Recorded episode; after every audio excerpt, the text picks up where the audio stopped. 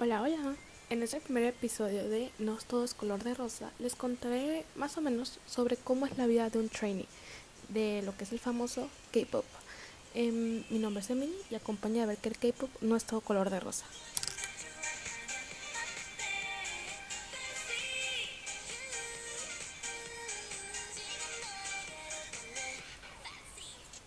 Primero empezamos. ¿Qué es ser un trainee? Un trainee dentro del mundo del K-pop son estos jóvenes que pueden ir desde los 15 o 16 años, incluso siendo menores, pueden entrenar y empezar a hacer unos trainees. Estos trainees son los que pasan las audiciones y comienzan a entrenar para así poder alguna vez convertirse en las estrellas de K-pop que tanto desean. Los entrenamientos son muy rigurosos y agotadores. El ser trainee les absorbe la vida, literalmente ya que tienen que hacer grandes sacrificios que van desde no poder ver a su familia por años, eh, no tener tiempo libre para ellos, hasta tener que hacer dietas estrictas y entrenar todos los días de lunes a domingo. Pueden quedar hasta agotados mental y físicamente y también pueden llegar a tener lesiones físicas.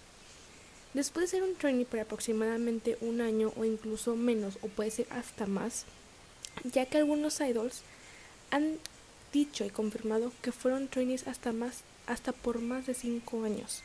Al ser un trainee tienes la esperanza de ser elegido para formar parte de un grupo o ser un solista y poder debutar y ser famoso.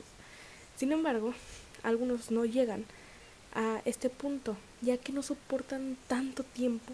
Es un agotamiento mental y físico de verdad insoportable.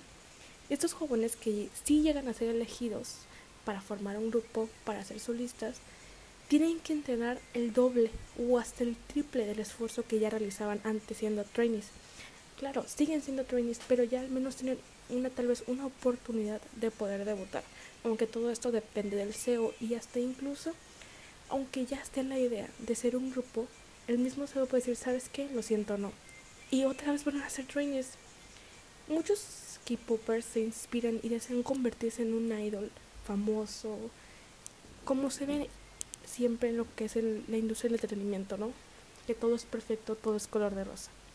Pero ellos no saben sobre lo que son los sacrificios que tienen que pasar, la discriminación y las fuertes críticas que tienen los idols, ya que pueden llegar a criticar físicamente eh, tu raza, alguna personalidad, algún rasgo físico que tú tienes. Y ya que en Corea del Sur el estereotipo de mujer perfecta, de la cara bonita, y es por esto que hay tantas operaciones, eh, cirugías plásticas. Y bueno, eso es todo por hoy. Espero que les haya gustado o al menos parecido algo interesante. Yo soy Emily y nos vemos en el siguiente episodio.